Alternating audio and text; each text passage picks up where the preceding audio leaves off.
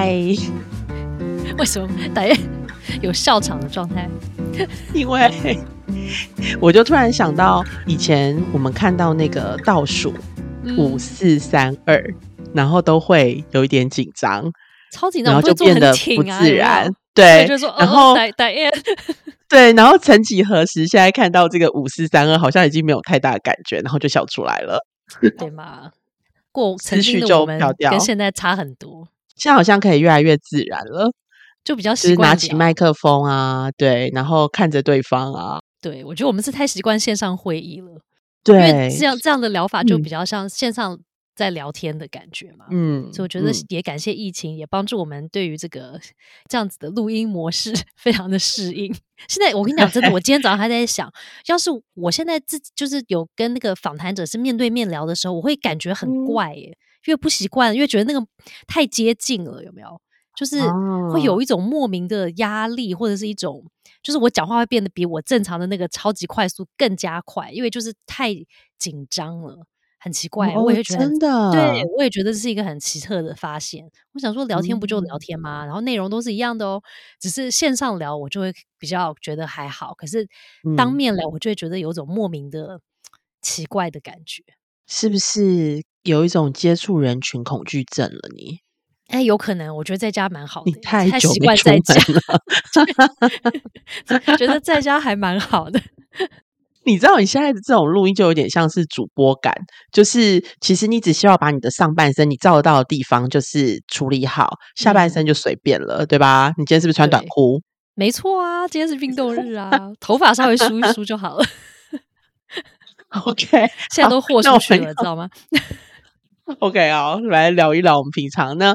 今天呢，其实我觉得呃，要跟大家聊一个叫做很特别的叫失败日。听起来怎么也很严肃呢？失败日感觉有点严肃，对不对？对啊，听起来这个话题不是很严肃呢。对，大家知道全世界有哪一个国家是有失败日的吗？不知道，我连有失败日这件事我都不知道。直到我们这一集要聊这个议题的时候，我才发现说，哦，有地方有失败日。然后我就发现，你知道，有一些那个什么世界节日那个日历啊。我就发现说，每一天都有一个各种各种各种什么日啊，说一天可以是什么几月几号可以是什么，又是失败日，又是什么日什么日什么日的，很多哎，什么还有什么对啊，什么日什么东西都可以变一个日啊，没错。哎，那你知道台湾有光棍节吗？这是在台湾吗？还是它是从中国传来的？是中国来的十一月十一吗？对对，那好像是购物节延伸出来。十一月十一，我跟你说，十一月十一是光光棍节。但你知道我以前在做家庭教育的时候啊，嗯，一一一一其实也是一个好日子哎，真的，一生一世。哦，哎，十一月十一是我生日哎，你知道吗？你这样提起提起来，让我觉得很有感。是不是是一个非常很值得庆祝的日子？嗯，是个好号码，就很好记嘛，一超级好记的，一一一超好记。对呀，但是也是有除了一一一这个有很多不同日子的，呃，很多含义的日子之外，还有这个我们今天要聊的这个失败日。对，但我们通常被定上去的日子，感觉好像都是要拿来庆祝的，怎么会有人要庆祝一个失败日呢？哎，可是有一些好像是一种提醒，像我以前有看到那个黄聪明医生，他有 post 有世界什么不打小孩日，哎，就是一种提醒，说今天我们是要提醒，对不对？记得，对对，警惕，今天要记得我们不要打小孩。那也是很奇怪，因为意思就是说，另外的三百六十四天都可以打小孩哦，但是今天 不要打小孩。没有，他今天提醒你，我们要做到一年都不要打小孩。哦哦，就是今天提醒你，另外的三百六十四天都不要打小孩。对对，哦，不是今天不打，其他天都可以打哦。今天是先 宣誓，有没有？就是你要当医生之前要先宣誓，然后我不要再打了，这样。对，从今天开始，我有三百六十五天不打小孩，然后明年就再宣誓一次。OK，不乱乱讲，都我们乱说。但是今天我们要聊的这失败日，它到底是要被警惕的呢？就是你不准再失败了吧？我我宣誓，我这今年都不要失败，还是说它是一个说哦，失败日是一个可以庆祝的一个庆典的那种节日呢？它是哪一种？嗯，好，那我前面就要先来问一下了。嗯，大家会不会呢？就是常常就是不自觉，就是为了要让孩子的就是学业要学习的很好，然后呢自己的事业要成功，婚姻要成功，而奋力的去追求呢？应该会吧。就是我也人生胜利组嘛，有没有？对，那我们大家好羡慕人生胜利组，对不对？对啊，我们也要朝这个迈向，不是就是要更好、更好、再更好吗？对，但我知道我们都是非常有思考的女性，嗯，或是爸爸妈妈，嗯，其实大家一定也都会想过，那成功之于我们的意义又是什么呢？其实你这这理理性的这样子分析了之后，就觉得说，你就可以回到那个有没有有时候宗教或者说很哲学的那个，觉得说，哎，这一切反正可能都是一场空嘛，有没有？我们到底在追什么呢？是不是？对。好，所以呢，最近读到一篇楚世颖老师的文章，其实就觉得蛮有感的。嗯，他说呢，相较于我们要庆祝成功呢，芬兰这个国家特别了吧？北欧，我真的其实蛮羡慕北欧的人民呢，他们是蛮开心的哦。对，而且我觉得他们真的就是很乐于享受生活。嗯，我的感觉是来自于我有一年呢，就是二零一零年吧，我去丹麦参加研讨会。嗯，然后我八点多呢，走在这个河畔边，因为我们要去一个饭店，然后就要走河畔大概二十分钟的路程，我就发现，哎，九点八点多开始走，然后就发现其实。大家的那个大楼很多都还是暗暗的，嗯，然后呢，他们的上班其实好像很有弹性，不像我们其实八点半九点其实就灯火通明了，嗯，对。然后呢，大概下午三点的时候，就是在河畔边就有人开始拿着啤酒罐、啤酒那种玻璃的，然后不管是年轻人什么，他们就坐在河畔开始吃披萨、喝啤酒，嗯。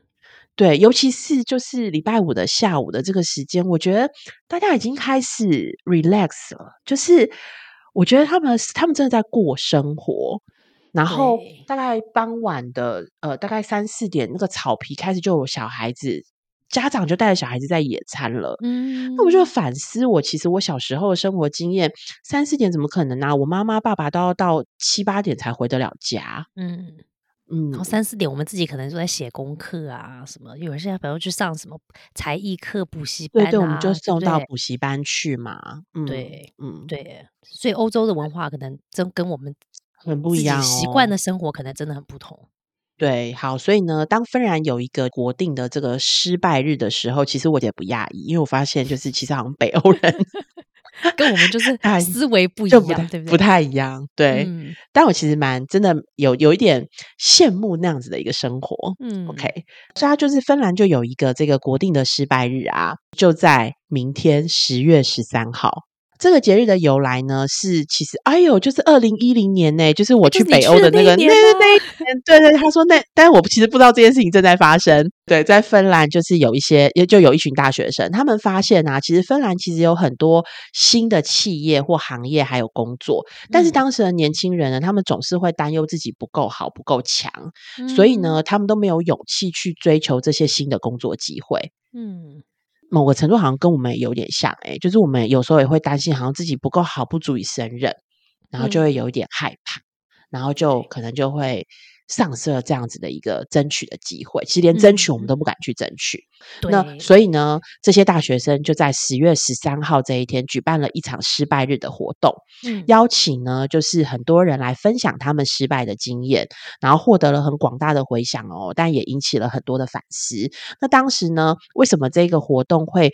广为让大家都知道，因为其实也有蛮多知名人士，例如当时 Nokia 的董事会的主席，还有那时候其实有一个很很红的游戏叫做 Angry Birds。愤怒鸟，我们叫愤怒鸟嘛的创作者啊，其实都很表态的支持。所以呢，芬兰政府决定就将这一天定为就是国定的失败日。然后到现在，其实他们的官网上啊，都还有很多的芬兰的艺术家呀、媒体人啊，还有政治家，都持续在分享自己失败后的故事。对，我觉得主信老师这个。文章呢，看了之后让我也觉得很有感，而且我觉得我光是看他这个文章的名字，我就觉得很有感了。虽然有点长啊，但是名字说，如果一个人看懂这个世界，会选择庆祝失败而不是庆祝成功。那我我我我认识的楚老师，他会上很多哲思的课程嘛，所以当然他常常写的一些文章，我就很喜欢看，因为他就会反思很多事情，然后从不同的面向去思考。然后他今天。这这我们要分享这篇文章，我觉得也很有趣，因为我看了这个文章的名字，我就会发现说，哎，真的啊，我们大部分时候都会觉得说，成功值得庆祝嘛，然后要呃，比方说庆功宴呐，对不对？就是你成功喽，你得奖喽，你得到了你要追求的某一个东西之后，我们要庆祝，所以我们就要一起，比方说吃个饭啊，喝杯酒啊，或什么的，唱个歌，对不对？可是当我们失败的时候呢，好像不会这样子。我不会说啊，我今天失败，我超开心的，我们去喝酒吧。没有啊，就是说哦，我超伤心哦，我没有得到我要的那个工作，赶快去喝酒或者什么，赶快去唱歌，或者陪我去吃饭聊天什么的，对不对？所以我们面对对失败跟成功的那个对比的那个对吧？对待很不一样哎，就是其实很两极。那可是问题是，失败跟成功到底他们两个是之间到底有没有关系呢？他们两个是独立的呢，还是说他们两个是有某种关系？因为呢，我觉得在刚刚达燕的分享里面就听到说，或许在芬兰的文化里面，可能有跟我们自己华人的文化有一部分是有点像的，是我们会觉得说。成功的事情呢，好的事情，我们会觉得说值得庆祝。可是我我同样会觉得它可能是理所当然的。就比方说，哦，我找到很好工作哦，很开心。可是它是原本就应该要发生的嘛？人生不就是应该这样吗？你要去找个好的工作啊，或者是你今天从大学毕业，觉得说应该的啊，因为人就是要大学毕业啊，对不对？或者你高中毕业，高中毕业，对啊。可是我们就会觉得说，这一切都好像是理所当然的，本来就是这样。可是呢，因为这样子，我们有时候会发现，好像这个诶，这个在心理学有一个名称哦，中文我不知道叫什么，它叫做 hedonic treadmill，就是遇到好事情、幸福的事情的时候，我们好像在一个那个跑步机上面，就是你会时间久了之后你就麻木了，有没有？一开始当下的三秒你会觉得哇好开心哦，或者买一个包哇超开心，好喜欢，可是很快速你就会呃，你会心理层的那个状态会回到你原本的。比较稳定的那个状态，对不对？那但是好事啊，就是你心情不好，他也是会帮你稳定嘛。可是你心情不好的、很开心的时候，他也会回去那个状态。但是反另外一个方向想，就是很多时候我们去追求很多东西，是希望可以让我们更开心啊，对不对？但是那个快乐的程度或是满足的程度，它其实是很短暂的。于是我们就要去追下一个东西喽，会觉得说，好了，那我今天找个好工作，那。那我的伴侣去哪里了呢？我的婚姻好吗？那我就要去赶快追婚姻，或者是我的工作先进了工作，我就说好，那我要下一步我要变经理，那我怎么变经理？就是你要你会一直追下一步，下一步，下一步，一直在找下一个成功，下一个成功。所以我们就没有办法好好享受当下真的已经发生很好事情那个结果或者那个成果啊，我们就觉得说哦，好这样子蛮好，但是哎，那下一步怎么办？所以我们就很快速的就又跳到下一个要去追求的东西去了。对，然后呢？因为这样，我们就要开始又要开始想说，好，那我是哪里不够好呢？哪里可以又再更好呢？怎么样可以再进步，再更上一层楼呢？所以很多时候我们就是一直被这个追着跑嘛。那但是我们就一直有一种没有止境的一种追求。有点有时候空虚的追求，追了半天之后，好像又觉得说，哎，怎么哪里人生好像什么都有，但是又好像什么都没有呢？嗯，可是我们犯错的时候，我们就不是这样看待的了。犯错的时候，我们就会觉得说，或者说犯错失败，或者有时候结果不如我们预期的时候，我们就不是用对待成功的方式去同理对待了。我们不会说啊，犯错就是正常的啊，有没有理所当然的？那我再看看怎么处理咯。没有，有时大部分的时候，我们都会觉得犯错是不对的嘛，不寻常的，不应该的哦，所以他要被处理处理嘛，以后不要再犯错了，对不对？同样的错不要再犯。那芬兰的这个失败日，我觉得是要提醒我们的是，失败跟可能成功都是健康人生的一部分嘛，他们好像都是应该共存的。可是我觉得现在的我们会觉得说。成功要要存在，可是失败就不要存在。然后呢，这个文章就告诉我们说，失败其实就跟成功一样，是值得被庆祝的哦。但是不是因为失败会让我们迈向成功，是因为因为这个就回到了我们以刚刚讲的嘛，我们就是一直在追成功，然后在想成果论，就是一切都是要成功成功嘛。如果没有达到成功的这个目标，那这一切就白搭，就是就浪费了，对吗？不值得。但是失败本身，它其实就有它自己珍贵的地方哦，只是我们都没有看到它。那我很喜欢楚信老师在文章里面讲的一句话，他就是说，失败并不能帮助我们解决问题、走向成功，但它可以帮助我们看清生命的本质，然后学会去接纳自己，保持独立的思考，拥有思辨的能力。嗯，是不是听起来失败蛮好的哈？对，但我们还愿意会这样愿意拥抱失败吗？有没有？我觉得好像我们都可以在理性上面，我们都可以就是理解这件事情。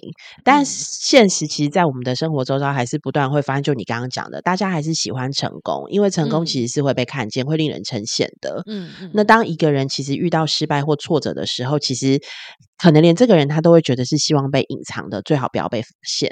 嗯，所以其实常常就是各自舔伤的状态。那这终归，我觉得其实应该是我们看见了成功这个东西，但是之于一个人生命的意义之外，还有就是，其实成功啊或失败，这都只是一个结果。嗯，那我觉得你刚刚在讲的，就是楚老师提到的，就是他其实透过这个过程，他其实应该是要重视这个失败的过程，是它是一个历程。嗯嗯，对。那因为我觉得我们常常都因为太注重成果了，就是我们的学习过程或者我们的成长过程嘛。如果在我们求学的时候，其实就会问你考几分？嗯嗯，对不对？几分那就是一个结果。嗯，你。这个总分，你上了什么样的大学，什么样的科系，其实这也是一个结果。嗯，但我们在这个过程里面，其实很少被被提起。所以，其实现在不是变得就是要什么学习历程档案？嗯嗯嗯，对，我觉得就是更看重了这个历程。那我们在讲的，其实在这个嗯，在这个失败的这个历程，其实是要被要要被看见的。对，只是我们还是。常常，因为这就是习惯啦，就是常常就是在我们的生命当中，我们太重视了这个成果了。那重视成果这件事情，已经就是不着痕迹烙印在我们的所有的生活习惯里。对，所以其实也要常常提醒自己，我们要看那个就是过程。那另外就是，我其实也看我们常常在安慰别人的时候啊，也常常就会说“失败为成功之母”。就你刚刚其实也有提到。对，嗯，多常常的爸妈跟小孩讲嘛，有没有讲什么励志的故事？什么国父革命多少次的那个？对对对对，失败就是成功之母啊！对，但我觉得在这句话背后，其实他真的很励志。其实对我们讲这句话的也都是善意的，嗯，他都是希望我们还要就是更好，因为就代表我觉得我们其实再努力就会成功。但是其实啊，我们如果静下来，可以好好的想一想啊，难道失败的存在只是为了成就成功吗？对呀。失败为成功之母这句话意思就是，失败是为了成功才存在的嘛。所以如果对不对不成，你如果一直失败一直失败都没有成功哦。像国父革命这个故事，他如果就是一辈子都在革命革命，他都一直疯狂的失败，他都没有放弃，可是他一直失败。这故事我觉得他如果最后没有那个成功的那个时候，我觉得这故事就不会被这样子的流传下来，有没有？嗯，很多人会觉得说这个人就是个 loser，对不对？他一辈子都一直试哦，他没法，可是他就一直失败失败失败，从来没成功过，可是他就一直失败。就这个故事的这个要传递给我们的这个讯息，可能就很不一样了，对不对？所以，对我讲到一下这个啊，我觉得这是一个 key point，就是当我们我们其实现在还是会看到，就是失败的故事，其实还是有。但是你有发现吗？这些失败故事的人，他最后还是成功了，对，一定会带到他成功，然后再回头看我的失败，对不对？对，但他难道没他如果没有一个成功的案例，他没有办法分享他的失败故事吗？对啊，就是这个人最终如果没有成功，嗯，对，这这这些人如果最终没有成功，你还是失败了吗？我并不这么觉得耶，就他其实一定有意义的，嗯，所以我觉得这个是我在看这篇文章的时候，就是我觉得蛮有感的部分。对啊，我也真的觉得很有感的。我就因为你就是你刚刚问我的那个问题，我看的时候我就自己问我自己说：那如果我一直做很多事情哦，可是都没有。我想象中的那种成功，当然每个人对成功的定义不一样嘛，对不对？嗯。可是如果没有达到我想象的预期的成功呢，或是有一些正向的事情发生呢，那一直面对这些失败一直发生的时候，我会怎么去看待这些事情呢？所以我就会觉得说，我会觉得不要再去这些失败啦，我要找别的方法，因为我要突破，我要走向不一样的道路，于是我可以达到我想象要的成功嘛。所以啊，我就觉得这件事情就很有趣，因为我以前没有真的没有好好坐下来好好思考这件事。但更有趣的就是在最近呢，我还真的又。血淋淋又真的遇到这个状态了，就是我最近不是开学了嘛？好，开学了之后我就不是每一个学期都要选课，于是我就选了一门课，就听起来很有趣啊。它就是透过长期性的研究，所以我们一个学期有好像十四周还是什么，所以十四周就是每一周读一个研究吧，不同的研究，长期性的追踪性的研究，然后透透过这些研究呢，我们去理解一个人的一生的发展。到底是怎么样的状态？因为他们是长期性的追踪研究。那理论上，我觉得听起来这课很有趣啊，因为我就是对人的有没有一生的发展很有兴趣的。所以我想说，哎，那听起来很不错，对不对？就我课开始了，我，天哪，那个老师开的那个阅读书单超级长哦，就是真的是一个我每一堂课要预备读那个要读好几百页的那个那种什么文章啊、书啊什么的，就真的实在是不得了。然后我还要拿别的课嘛，还要上班，所以我就一直觉得说，我是不是应该就 drop 了这堂课，不要拿了？有没有？干嘛自己何苦这样子难为自己呢？搞得自己压力很大，然后影响其他的那个两堂课也学的不好，每天都心情不好、沮丧，然后可能亲子关系啊、夫妻关系也很不好，有没有？想说干嘛干嘛这样呢？对不对？但是在这个过程，就是我在一直在思考说，到底要不要要不要不要这堂课，不要这堂课的过程，其实我就一直在发现说，我不想拿这个课，其实有一大个原因是我不要失败。因为如果我我觉得说，我如果第一个老师开了什么三百页的书单，我没有把它好好的读完的时候，对我来说那就是某一种层面的失败。然后呢，如果是这个撇开之后呢，因为我如果没有好好读的话呢，我可能表现就没有我想象的好喽，对不对？对我来说又是一种失败。那我就想说，那我拿这门课原本的初衷听起来不是说，诶，这个内容很有趣，我想多学习吗？那我的初衷不是应该是？学习或者说多了解这个里面讲的我以前不知道的事情嘛，很有趣的事情吗？可是我后来发现我还在注重成绩啊。那更怪的就是我在想说，那我明明不是一个在有没有常常在宣导说啊，大家蒙特梭利，大家不要在乎成绩，不要在乎成果，我们要在乎过程什么这一大堆。可是我自己本身卡在成绩过不去，因为我不能承受说我拿这门课，然后我的成绩不是 A 是拿了一个 B，我会觉得说怎么可以？不可以呀？那我不能做。半吊子的功，就是我如果去拿一门课，我决定要做一件事，我一定要付出全力嘛。所以我不能说哦，这个很有趣，可是我读东西我只读一半。呃，考试呢，然后他没考试，可是就是我最后的成绩只能拿原本正常的分数的之下，我就觉得不对啊，不舒服啊。做一件事就是学习很有趣，但是我还是要有好成绩。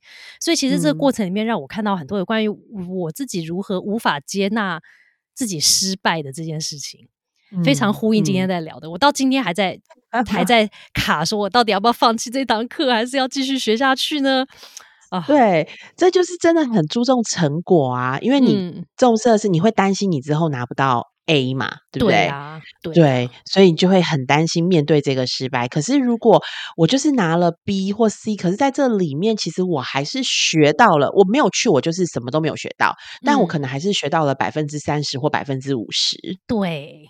都比零好嘛，对不对？嗯，是吗？对啊。然后我的今天我早上在跟我的运动教练讲这件事情，他就说你换一个角度想，你想说好了，你本来的预期是你百分百都要读，对不对？都要懂百分百。那你现在看少一点，你可能只有吸收百分之六十到七十，也也很多了，耶，对不对？是啊，对。可是我就一定要百分百。他就说，那你要不要换一个角度看看，会不会觉得好一点呢？唉，所以最近对我最近很卡，很卡关在这堂课上。所以这我觉得这反就是再再来思考一件事，就是我们还是回到就是失败的精神，它到底是什么？它可能真的不是只是为了下一次的成功。那刚刚就有提到，如果我们可以更重视它是一个过程，而且其实它就是我们真实经历的事件。行为还有情绪，当我们透过这个历程，可以更认识自己，然后更清楚自己想要追求的生命意义，那这个其实失败就是显得更有意义了。对，就像你其实，在你预期要可能会失败，你现在是预期你可能会失败嘛？然后你其实就在反思，那你跟你之间的这个关系，那其实这个过程就非常有意义了呀，你就更认识你自己了。嗯。嗯，对啊，所以这样就会跟失败建立一种不太一样嘛，对不对？他是透过失败去更理解我自己。对啊，而且我真的透过今天我们要聊的这个时候，其实也帮助我去反思，真的我跟失败的关系到底是怎么样的。前面那个是分享说我是多么的注重成果嘛，对不对？但是我我后来也在发现说，常常时候我跟别人分享我的故事啊，有没有都是回头看的那种意思，意思就是说，哦，我也曾经经历失败哦，然后但是这些失败成就了今天的我，然后我觉得现在的我是我定义中的可能比较成功版本的自己。于是那些失败就就有意义了啊，对不对？可是如果有那些失败，但是我今天的状况很惨呢，比我当年的那些经历的时候状况还要惨的时候，那我会怎么去思考曾经经历的那些失败呢？我觉得其实真的很难诶。就是如果在当下我真的遇到的时候，我可能会容易陷入一种很就是极低的低潮，会觉得说。人生到底是怎么回事，或是我是怎么一回事呢？为什么我要一直重复的经历这些？有没有这些一直让我觉得很挫折的事情呢？然后也没有一直就他如果是挫折挫折，他慢慢有回头看，十年后看哦变好了，那你就会觉得比较正向，对不对？比较可以面对下一个失败。可是当你发现说你这个厄运或者说什么的，这个十年都是接连而来吗？对他没有变好哦，他就一直很惨惨。那到底是怎么回事呢？是人生真的是？太不幸运了呢？还是是我是有什么问题呢？有没有这些质疑？我觉得很难不不。对，我觉得这件事情其实也对，也也也蛮困扰我的。就是我们好像可以把它讲成是一个蛮蛮正向的嘛。就像你刚刚在讲的时候，其实我也可以，我也可以接说，对啊。但是你可以想啊，就是你可能之前面对失败，你可能就是哦。一下就很挫折了，然后可能就是会推沮丧个就是两天。但你现在呢，因为这个失败一直接踵而来，你可能呢就是只要一个小时，你就可以回复你的情绪了，你的心理年 能量增强了，对吧？这其实就是成就更好的自己。不过，我觉得这都是说说都比较简单。对，确实你可以想象你自己在就是一直接踵而来的不断的失败跟挫折里面，其实我真的不是。很知道我们到底需要多少的心理能量跟勇气，才能来面对这样子一次次尝试，然后又一次次失败的历程呢？对，我觉得那真的不是，就有点像你在大海里面，你都已经快要游不动了，对不对？然后那个大浪就一直来，然后一直把你打下去，一直打下去，你都还没来得及上来吸一口气，时候，他又把你打下去，那个感觉是。就是很无助的嘛，对不对？那你想，如果在人生里面，仿佛你在一个大海里面有那种暴风雨，然后那个浪就一直来，一直来，一直把你打下去，你都来不及上来说好，那我喘口气，我想想我下一步就往哪游，我下一步往哪去，都还来不及，他又来啦。所以我就觉得 说，对不对？失败日是值得对庆，可能在某些层面值得庆祝。可是我就在思考说，有些时候有些。人他真的仿佛觉得他就是一直在被失，每天都在过失败日，你知道吗？就是，对不对？有时候我觉得，如果你好，你想说好比例上，我一半时间有失败日，我一半时间有成功日，好，那就比例就是比较平均嘛，那就就比较容易度过失败的状况。我觉得，可是如果你人生里面就是十天都在十天失败日，诶，那不是很惨烈吗？所以我就真的觉得这个就是理论跟实际生活有时候还真的是有差距。因为实际生活，当你是那个一直在体验那个浪，一直疯狂来打你的人的时候，就真的很难很难可以一直很正向的一直往前往前往前，有没有？嗯，我觉得我倒不一定要追求成功，但是我只求那个浪不要一直都是大浪。浪一次，对浪有时候变小，你就觉得说啊，至少现在是小浪，那好，小浪我可以处理，那就可以处理处理，对不对？对，我觉得有点像是现在有的人会讲说，因为因为真的每个人对于成功的定义不一样，嗯，那我觉得有的时候你如果生活充满，就像有点像小确幸了，嗯嗯嗯嗯，对对对，就当这个小确幸发生的时候，我就会去强化它，然后觉得我的生活也是蛮开心的，嗯。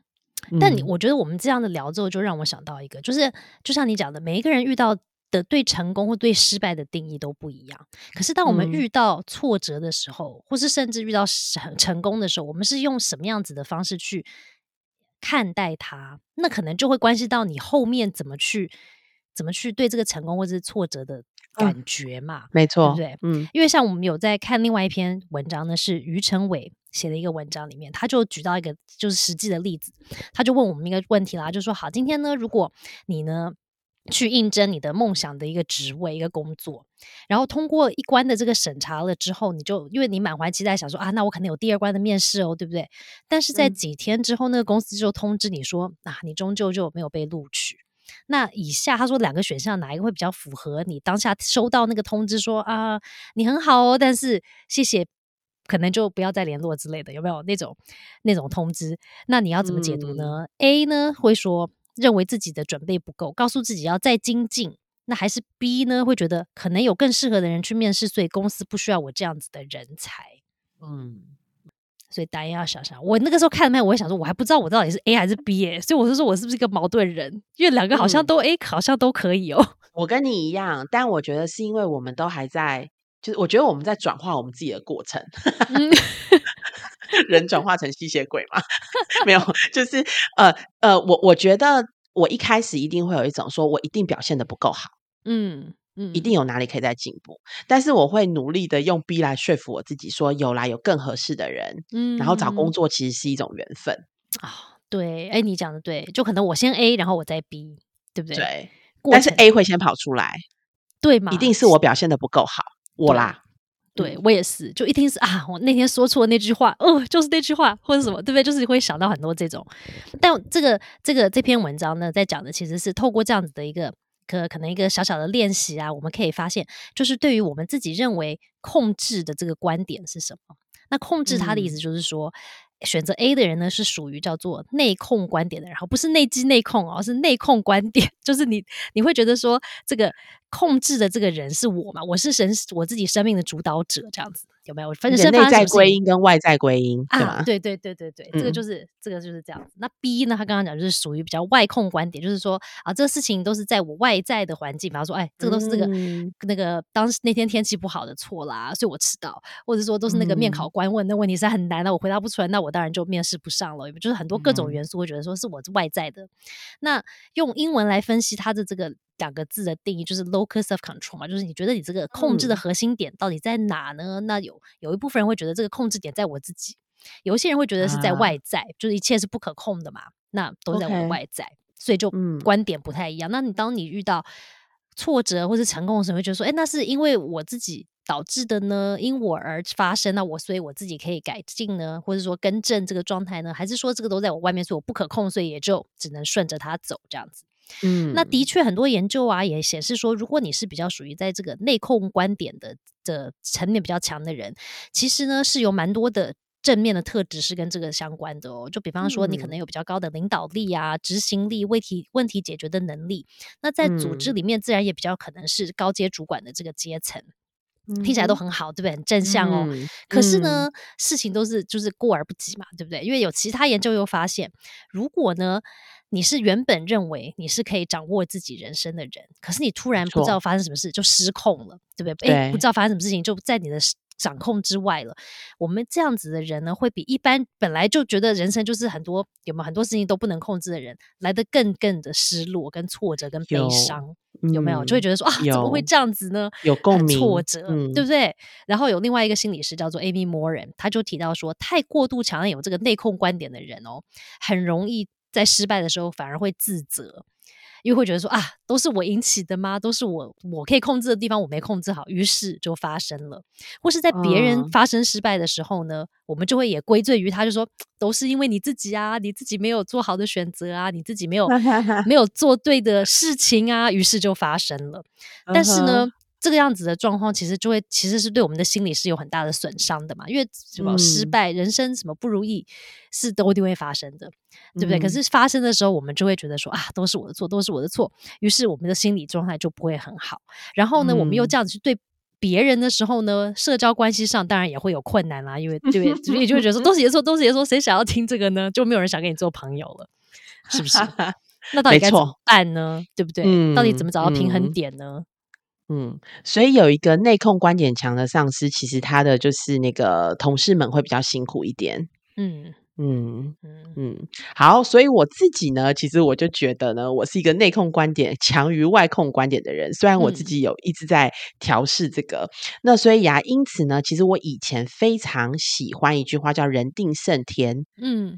这个词呢，更胜于就是顺应天命哦。嗯嗯嗯。然后直到呢，就是嗯，我大学的时候去露营，有一次去露营，然后当天呢，就是风强雨大，就是不知道为什么，就是要露营。很经典的那种故事，我在那种小说里会看到的啊，有没有一个人什么上山去做什么事，然后就经历那种什么大浪啊，有没有什么坐船经大浪，然后什么爬山有什么风雨的，然后就觉得说啊，什么有没有世界上有什么很多的东西是我不能控制的那种，有没有？就是真的，我要讲的就是这个，但这是我真实经历的，这怎么感觉很像撒狗血？但我要告诉你，就是你知道那一天真的风很大，然后因为我又是第一个站，在风口第一个帐，然后呢，我的银钉就被风就是连。连根拔起，然后我们那时候搭的还是八人帐，就是我们都是要背那种很重的八人帐，然后是那种很长一根的，然后左右有一根就是立柱，然后要放拉线，然后把银钉就把这个立柱拉起撑起来。嗯，对，然后立柱如果倒了，你中间那个横杆就倒了，那个就整个就会就会垮下来。好，总而言之呢，就是我们童军，你看讲的多童军，童军女童 军是的。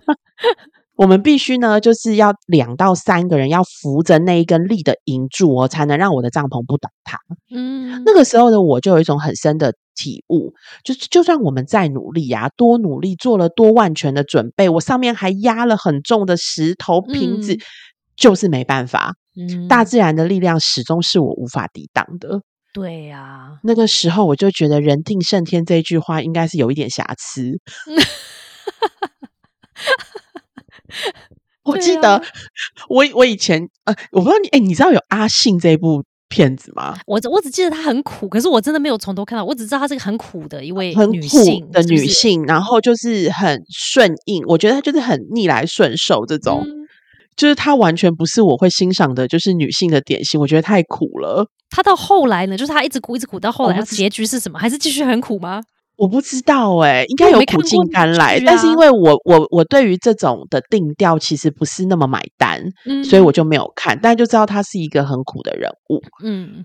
嗯，然后就是嗯有点对，就是逆来顺受，所以我对于那种有一些媳妇有没有在家就吃尽了苦，很然后很委屈的这种，就是也是，就是我会出来那种那个什么，就出来这种捍卫，那那那个又又要出来了。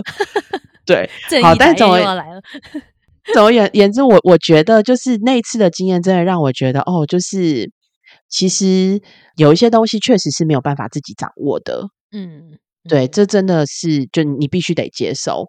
所以在很多的时候啊，就是我觉得就必须要认清，呃，我们自己的控制是有限制的。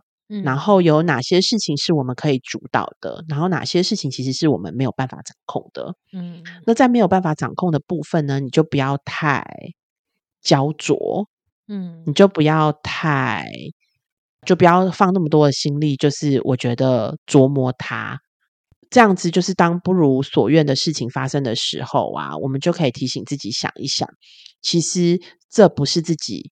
应该说，这就是自己不可以控制的，那就放过自己吧。可是我觉得，像我现在这个要课要不要 drop 的事啊，就是另外一种层面，就是我有权利，我有选择权哦，我可以留着它，我可以放弃它。但当然，最后要承担后果的是我自己嘛，对不对？就是留着放弃，后果都我要自己承担。可是，就因为我有那个选择的权利的时候，我也超焦灼的啊，因为你总会觉得好像你 你选了哪一个是会丧失了什么呢？有没有？会是好像。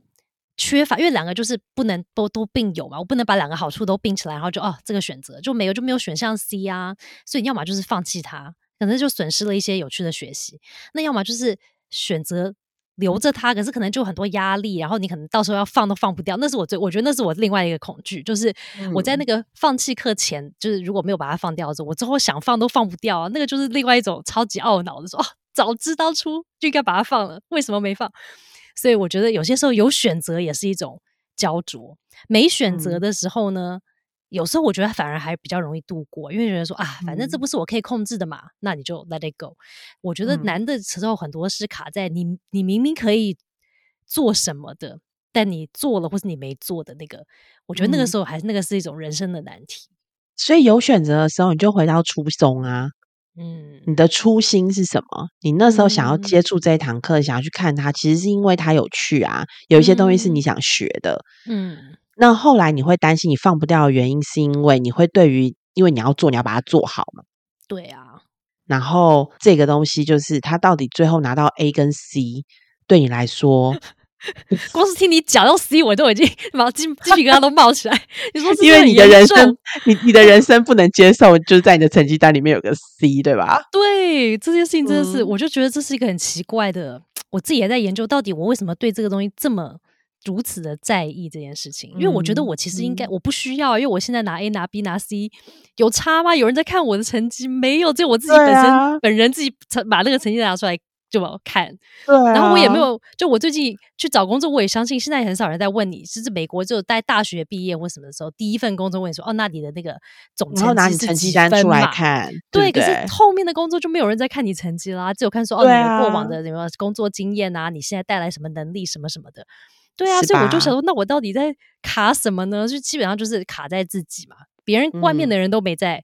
在意的是自己的这一关很难过，通常都是这样，自己这关就是最难过，就失败也是，外面的人都没在管你失败哦，但我很在意失败，对不对？所以我觉得 这个是为什么很多时候我们对于失败也是不容易不容易度过的原因，因为别人都早早已经忘记了，但是我忘不了，我就一直回想说，哦，当初当初怎么会这样？但我觉得这个刚刚我们在谈有关于这个，我相信这个是名义叫什么名义胜天吗？还是什么？就是我可以自己人定胜天，人定胜天嘛？我可以主导我的人生，还是是有外在东西在主导我人生？这个东西，这个其实就是。会让我想到，就是现在很多常常我们会听到有这个成长性思维，有没有？这是很流行的，有没有一个句子嘛？对不对？现在不是大家都说，哦，我们要培养小孩有成长性思维啊，我们成人也要有成长性思维啊。那成长性思维跟这个内控观点其实有一些相关联性啊，因为这个成长性思维就是讲说，我自己的智慧是可以。可塑的吧，它是可以被改变的哦。所以只要我透过我自己的努力，我继续去学习，它是可以被增长的。不管我开始的时候是在哪一个起点，它都可以增长跟进步。所以有成长性思维的人，他如果面对问题的时候，或是面对挑战的时候，他就会比较专注在加强自己的能力。说哦，我要怎么加强自己，然后能力变得更好，那我就可以有透过这个努力来跨越我遇到的各种的挑战。嗯，那相较于固定性思维的人，他其实就会比较认为说。智慧这个东西，它就是固定的，天生就是这样，没办法改变。就是我在努力啦，在什么的，它大概就是这样子。所以他就这样子，固定性思维就会比较专注在表现跟结果。然后呢，在遇到挑战的时候，就比较容易放弃，因为他觉得说，反正我我不能做什么事嘛，那就放弃了，不适合，或者是不成功，或者是我不行，那就放弃它。所以。一直在讲讲这个成长性思维，一个很代表性的一个研究者，也是一个心理学家呢，就是 Carol Dweck。那他的对于这个成长性思维的研究，就发现说，成长性思维的人会建立一种学习导向的目标，就是我的目标都是跟我要怎么样多多学习有关系，所以会透过学习来加强我的能力啊，或者是说我相信我付出努力可以达到成功，这是一个必须跟有效的方法。那遇到挫折的时候呢，就会觉得说是。应该是我自己可以控制的一些元素可以被调整。所以，比方说，这个这些可以控制的元素，就可能是，比方说，我努力的程度，我可不可以再努力一点呢？还是我太努力了呢？那我当初要做这件事情动机呢？就是刚刚导演问我的吧？你学习的动机到底是什么？拿课的动机是什么呢？那或者是你的策略，就是可能啊，这个事情你想要做的事情是策略用错了，或者说策略可以调整，所以这些东西都是可以自己控制的嘛。所以，成长性的思维的人就会因为有这样学习导向的目标呢，也相信自己必须付出努力才会成功。然后他又在相信他自己可以改变这些可以控制的元素嘛？于是遇到挫折的时候，他就会透过更努力啦，或是改变策略啦，继续做下去。所以换句话说，他们就比较不会放弃。他就想说啊，没关系，我再试试看喽，调整一下再开始，对不对？嗯。但是这个成长性思维听起来也是又又是一个蛮好的，就像刚刚那个内什么内 internal locus control 内控观点。对我一直要想要内机内控，不是那个，不是那个，那是另外一堂课。好。那他要怎么建立啊？那 Carol Dweck 就说：“那他不是就是他就出一大堆书吗？说那我们怎么样培养我们自己跟小孩的这个成长性思维呢？成长性思维，嗯，对，他说呢，基本上呢，他说其实比我们想象的容易很多。”我也觉得很讶异，我想说，哎，听起来很好，那听起来不是很难养成吗？你要花很长时间建立这样子的一个习惯也好，或者是说思维吗？他呢，那个时候就做了一个，就那个那段时间其实就有很多相关的一些研究。那有一个研究其实是针对青少年的一份研究。那在这份研究为什么要选特别选择青少年？因为呃，Carol Dweck 相信，大部分时候我们都是要遇到挫折或者人生的一些大的转泪点的时候，我们这个成长性思维或者是固定性思维才会对于我们的影响最明显。因为你人生就是很顺的时候，其实你是成长性思维还是你是固定性思维，其实对你的人生后续的影响没有那么大。所以那个时候，他们这份研究就选择青少年，因为青少年就是一个很大的转换点嘛。所以很多青少年在这个阶段就会遇到各种的挑战，尤其是人际关系上的挑战。然后呢，也因为这样子呢，大部分的人在青少年的阶段，他们的成绩也会很明显的会下滑，相较于他前面的人生阶段，就会很明显会有一个落点。好，所以这个研究就说，好，那我们来研究青少年喽。所以他们就去中学研究了一群青少年，还做了两份研究。那第二份的这个研究就就把两就把这些青少年分成两组人，然后呢，这两组人呢就透过为期八周，然后每一周二十五分钟的短短的课程，就是在他融融入在他自己原本的课程里面，有一周一个二十五分钟的课程。那内容就是包括他们会一起阅读一些研究的文章啊，或者是做一些集团体的活动啊，或者做一些讨论。然后这两组就会学习，都就两组人都会学习大脑到底是怎么样运作的。然后呢，还会也呃还会讨论一下有关于刻板印象对人的影响，或怎么样去影响我们去看事情的方法。好了，那这个是一个研，这个是一个呃这个叫什么 experiment 的研究嘛，所以他就有两组人。第一组人呢，就会再多学习有关于我们如何有记忆，记忆是怎么来的。然后他们会花时间去讨论说，那我的兴趣啊，跟我的这个课业，我学习的东西，他们的相关联性是什么？那第二组人呢，他们其实就会学习的是智慧是可塑的这件事情，也也就是 growth mindset，说哦，我们的智慧是可以被塑造的哦。然后是我们，我们每个人都是我们自己智慧的主导者这件事情。嗯，好了，那研究完了就八周完了之后，他们就去开始说，那那青少年里面有没有什么差别呢？那这份研究就发现说，其实只透过一个学期八次，一次二十五分钟这样短短听起来很短的课程哦，第二组的这个青少年他们的成绩相较于第一组的的青少年呢，不但没有继续有这个下滑的这样子的一个趋势，反而会显示持续成长的状态。然后这样子的改变，其实最明显的其实是发生在在这个课程之前啊，他的固定性思维分数比较高的人的身上。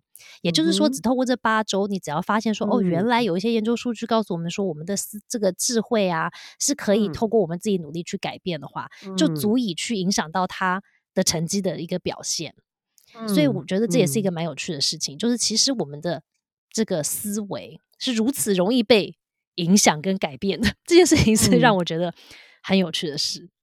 对啊，其实呃，我觉得我们往往在面对困境的时候啊，需要的其实就是一些心理弹性。嗯，对。那以前我在做家庭研究的时候，比较看到的其实叫做韧性，就是这个 resilience。嗯，对。那有韧性的家庭比较容易就是从创伤中走出来。那我要讲的是刚刚跟这个研究的对比，就是其实。我们后来发现，这个心理弹性或韧性其实是可以学习的哦。嗯嗯嗯，包括我们就是如何要解读这个失败跟挫折的信念，然后或是产生，或是他呃后而后产生的行为。那我们都知道，其实信念会影响行为嘛？对，也就是刚刚呼应你的研究，就是其实信念它是可以被改变的。嗯，那。他就可以透过学习而改变，所以我们讲这个心理弹性跟韧性，其实是可以透过学习而来的。嗯，对，所以我真心的是认为，就是如果我们保有一个开放的态度，然后增加多元的观点，其实是我们人生当中很重要的一件事情。嗯，对啊，楚老师其实在他的文章里面也有提到，就是他说咸鱼确实有翻身的一天，但翻身之后呢，应该还是咸鱼，不会变成一条飞龙。对，他说再怎么翻还是只鱼。对，他说，所以其实我们就要认清，其实就算我可以主导人生，但其实还是有很多东西是我们无法控制的元素。也就有成长型思维的人很好，有内控观点的人很好，他确实能够成就一些事情。但是如果在我们的观点里面，我们保有一些弹性，有一些东西确实就是我们没有办法控制的。嗯，那遇到的时候，我们就是尽力而为。然后努力学习。那如果还是不成呢？我们就放下吧，接受跟放下。然后呢，可以想想，如果我还是很在意的话，那这件事情要教导的我是要教导我是什么？嗯，就像 Cindy，你现在还在想，就是如果到时候我教我什么呢？太满了，这个这个 loading 太重了，我没有办法拿到 A，这到底是什么？那这个课题其实就是面对自己的这个部分。对，但其实对于我们在面对挫折跟失败，其实我觉得是一个蛮好的提醒。那明天呢，就是芬兰的失败日了。如果呢，你也想要庆祝这样一个特别的日子呢，芬兰的失败日组织其实还提供了一些建议。比如说呢，你就不要害怕会搞砸晚餐，你可以尝试料理一道你本来就觉得很困难、你一直不敢尝试的菜肴。嗯，你就煮啊，难吃又怎么样？对不对？然后你不要害怕就好了。那你不要害怕，就是被拒绝邀请你暗恋的对象去约会啊！哦哦，这个也是很大的门槛哦。对，又或者呢，你去买一个就是你一直想要很久却一直难以下定决心的物品，不知道为什么难以下定决心，但是你就去买吧，买了再看看嘛。失败了又再看看又怎么样？尝试到了嘛，对不对？对啊，那所以失败了，后悔了又如何？不去做做看呢？你永远就会不知道它在你生命中的意义是什么。嗯嗯，这听起来是不是为我说的？是不是我要继续上我那堂课呢？我不试试看，我觉得知道意义是什么？对啊，对啊，你不上上看，你怎么就知道？就是你原本认为有趣的东西到底是什么？或是他到底有没有趣？你想去听听看？对啊。好喽，拭目以待，看一下之后会发生什么事。好，再听你 update，就是你最后的结果。对，如果后面聊妈很想聊的时候，发现我超级低低那个低迷的，就知道那个课绝对没有放掉，或是什么放了之后后悔之类的。但你正在吸收你想要得到的东西，你想要获得的。嗯嗯，OK，好，那妈很想聊，我们就下次再聊喽，拜拜。